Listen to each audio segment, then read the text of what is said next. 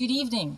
I'm standing now outside the headquarters of Beautiful Babes, a modelling agency which has launched the careers of several top models, including one of the most famous and well paid models in the world, Scotland's own Melanie Buchanan.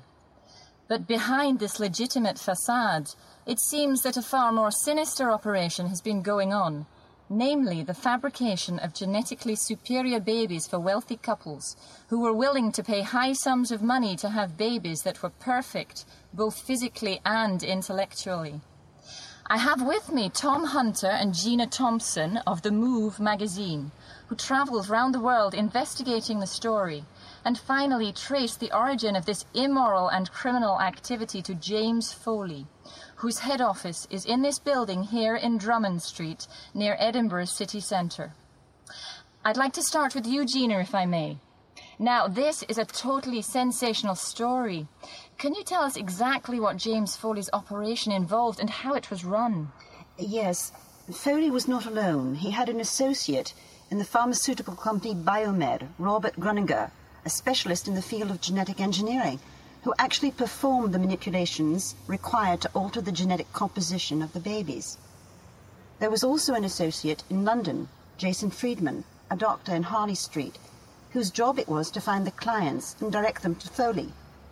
We're not yet sure what Foley's motives were.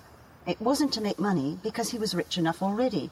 Apparently, he thought humanity would benefit from his activities. Benefit? In what way? He thought he was pushing back the frontiers of medical progress, which he was in a way. He just didn't realize that the process of achieving that was both immoral and illegal. But these clients were fully aware of what was happening. The manipulation was carried out with their consent. Yes, they agreed to the whole process and indeed paid up to $50,000 in order to have these so called superior babies. They promised never to reveal the role of beautiful babes, so we don't yet know how many couples actually paid for the treatment, but we think about 30. And in what way are these babies thought to be superior?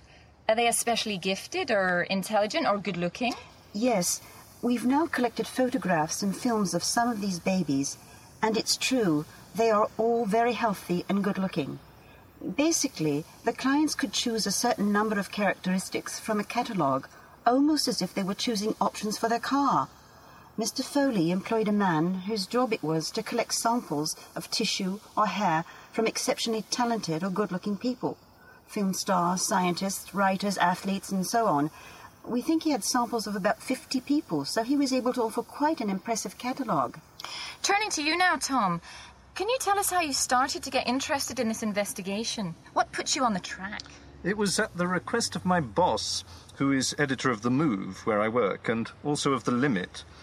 He asked me to investigate the disappearance of a colleague, Ben Griffiths, who lived in Los Angeles. Ben had written a story about the murder of a young woman, Judy Farringdon, and then he disappeared. So we started there, and quickly discovered that Judy was one of the early clients of Beautiful Babes. But it took us a long time to find out the whole story. And the investigation was also dangerous, I believe. Yes, at one point, Foley tried to murder us.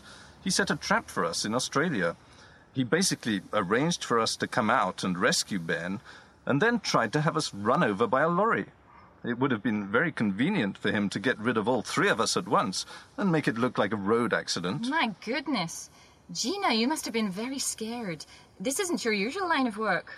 Well, I have to say it gave me a real taste for it, actually.